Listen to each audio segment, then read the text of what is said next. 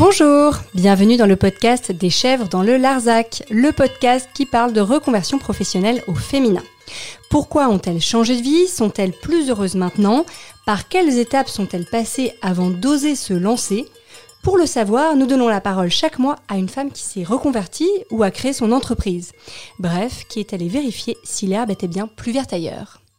Si vous aimez les récits de changement de vie, si vous cherchez de l'inspiration ou du courage pour vous lancer, allez faire un tour sur notre compte Instagram ou sur notre blog deschèvresdanslelarzac.com.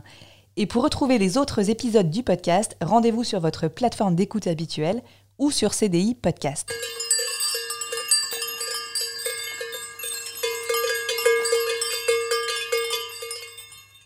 En studio avec nous aujourd'hui Christelle Simon du magazine Repondir qui nous donnera quelques astuces anti-stress.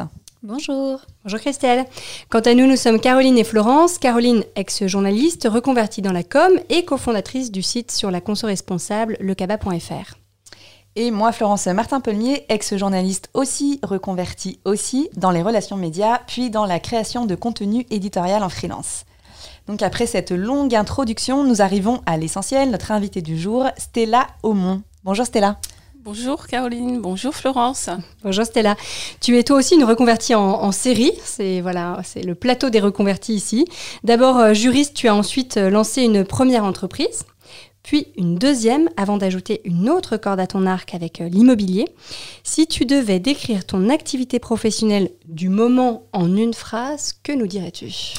Alors, je vous dirais que je suis facilitatrice euh, parce qu'en fait, euh, dans toutes mes activités, euh, le point commun de toutes mes activités, c'est ça, c'est faciliter la vie des gens.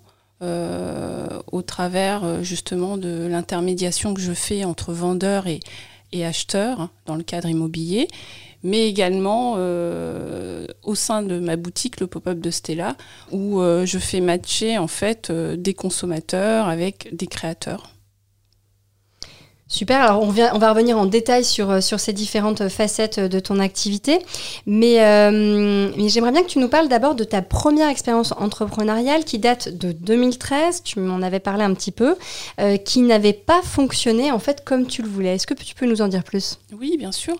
Alors j'ai eu l'opportunité, alors que j'étais salariée, donc juriste, de créer une structure avec un architecte à l'époque et euh, l'idée, en fait, c'était euh, de euh, travailler sur la surélévation sur Paris, en sachant qu'il y avait eu tout un contexte réglementaire qui, qui permettait, en fait, de surélever.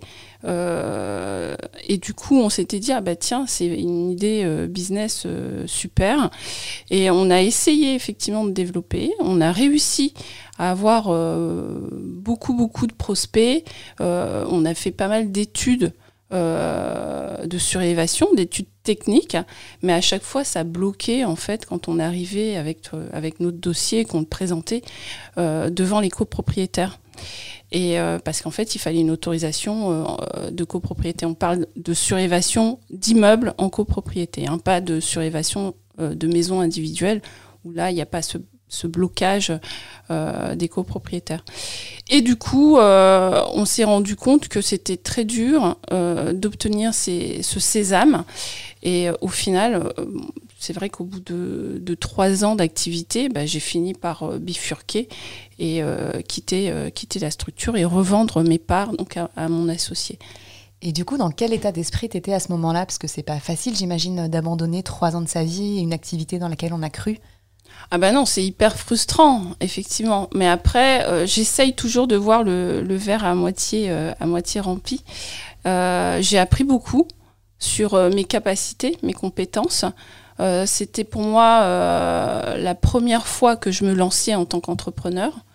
je ne savais pas que j'étais capable de faire autant de choses au point de vue communication, au point de vue marketing, au point de vue réseautage, j'ai créé euh, pas mal de choses au travers de cette première structure qui m'ont du coup donné des ailes pour euh, euh, créer ma seconde structure. Donc pour moi, ça a été aussi un apprentissage.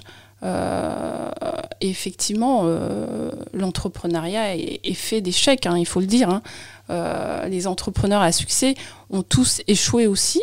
et il faut beaucoup de persévérance et beaucoup d'endurance et d'humilité quand on est entrepreneur parce que c'est vraiment un chemin semé d'embûches. Alors ça, c'est vraiment génial de, de, dire ça parce qu'effectivement, je pense qu'on n'a pas tous cet, état d'esprit-là. Euh, et donc, du coup, tu as, tu as su rebondir et tu as lancé euh, une deuxième structure dans le secteur de la déco, oui. donc qui n'avait pas grand-chose à voir. Euh, comment comment t'expliques cette bascule? Alors, en fait, moi, j'ai toujours été attirée par, par la maison. La surélévation touche aussi euh, l'agrandissement d'une maison. La décoration touche également euh, la maison et l'immobilier dans lequel je suis actuellement aussi. Donc en réalité, euh, j'ai et, ce qui est assez drôle aussi, c'est quand j'étais juriste, j'ai travaillé aussi dans le secteur de la maison. C'est-à-dire que j'ai travaillé pour des marques de literie, j'ai travaillé pour des marques de euh, chauffage. Donc c'était toujours le confort à la maison. Donc euh, c'est un peu mon fil conducteur. Et donc du coup, moi, euh, quand j'ai quitté cette première structure, j'avais envie toujours de, continuer dans l'entrepreneuriat. Et j'étais à ce moment-là enceinte. Et je commençais à regarder donc comment décorer la chambre de ma fille. Et j'ai été surprise de voir que finalement l'offre grand public qui m'était euh, présenté euh, ne correspondait pas à ce que je voulais euh, vraiment. Donc du coup, je me suis mise à chercher un petit peu et j'ai découvert via Instagram plein de petites marques hyper sympas. Euh, j'ai été à Maison et Objets et j'ai du coup aussi découvert des marques nordiques que, qui étaient hyper canon.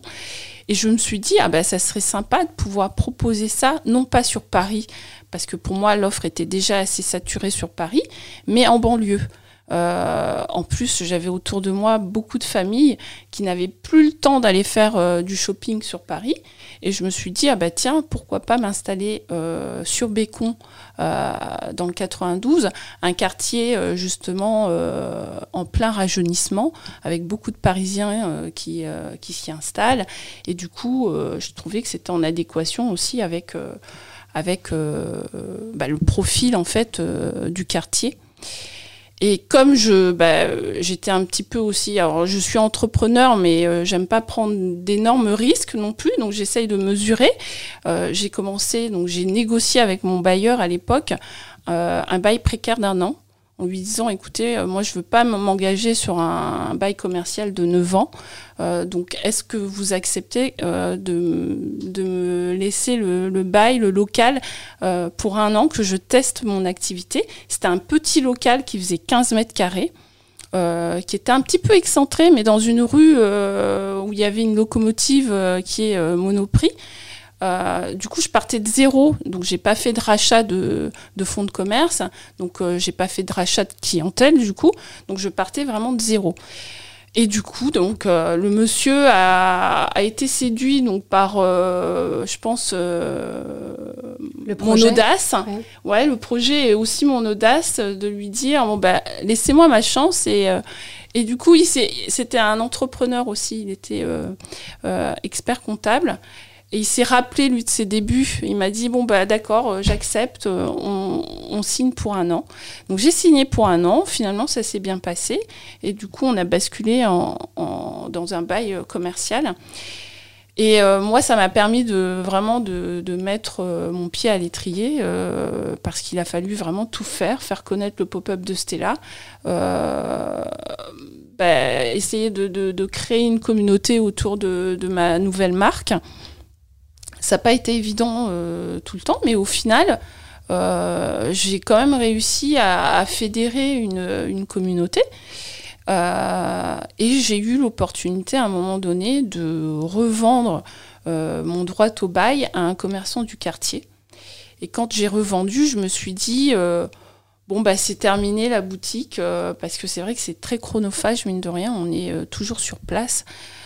Et au final, euh, j'ai eu l'opportunité de reprendre un autre euh, local euh, grâce à la mairie de, Bois-Colombes. Et c'était un local précaire en plus, donc c'était l'idéal parce qu'en fait, je suis là pour une durée indéterminée et je peux partir quand je veux. Donc on n'a pas ces contraintes liées au bail commercial. Donc, et en plus, un local qui, était trois fois plus grand que celui que j'avais pour un prix moindre. Donc du coup, j'ai mis les choses en balance. J'ai eu la chance euh, de pouvoir être euh, soutenue aussi et accompagnée par Emma, avec qui je tiens la boutique actuellement. Et vous êtes deux, c'est ça maintenant, à vous alterner euh, sur place. Ouais. Ce qui est peut-être moins lourd en termes de vie de famille aussi. Oui, et puis ce qui me permet aussi d'avoir cette autre activité parce que sinon j'aurais pas pu me dédoubler en fait. Donc, Alors pourquoi est-ce que tu as lancé justement une autre activité? Alors moi, euh, l'immobilier, c'est quelque chose qui m'a toujours titillé. Quand j'ai travaillé dans la surélévation, la surélévation, j'ai eu affaire à des professionnels de l'immobilier. Et euh, c'est quelque chose que j'ai toujours voulu faire. Euh, et puis il est arrivé un moment où avoir un commerce de, quartier, c'est vrai que c'est ça fait rêver beaucoup de monde, mais c'est vrai que c'est difficile en termes de rentabilité et de, de, chiffre d'affaires qui est quand même assez euh, fluctuant. Euh, en plus, là, avec l'année 2009 qu'on a connue, euh, du coup, l'instabilité, elle est beaucoup plus grande, avec les fermetures administratives, etc. le fait aussi d'avoir un commerce, c'est beaucoup de trésorerie hein, qu'il faut, qu'il faut dégager à chaque fois. L'achat-revente, c'est pas évident. ce qui, moi, m'a poussé à aller sur l'immobilier, c'est qu'on est sur une activité de service. Et qui dit activité de service dit euh, moins de trésorerie et du coup euh, d'immobilisation en termes de euh, d'argent, de fonds, etc. Donc c'est aussi pour des raisons financières hein, que j'ai décidé effectivement de ne pas mettre mes œufs dans le même panier et de me diversifier et d'aller sur, un, sur, un, sur une activité que, que j'aime, qui me passionne. Et du coup, aujourd'hui, concrètement, comment est-ce que tu te partages entre ces deux activités et est-ce que tu arrives à faire des ponts entre les deux? Alors, c'est une bonne question euh, parce que c'est vrai que ça n'a pas été évident. Euh, parce que justement en France, on a tendance à beaucoup vous mettre dans des cases, dans une case. Et du coup, euh, moi, comme j'ai beaucoup travaillé mon personal branding, bah, on m'a beaucoup mis dans la case le pop-up de Stella. Donc au départ, quand j'ai commencé l'immobilier, quand je parlais immobilier, on me parlait boutique.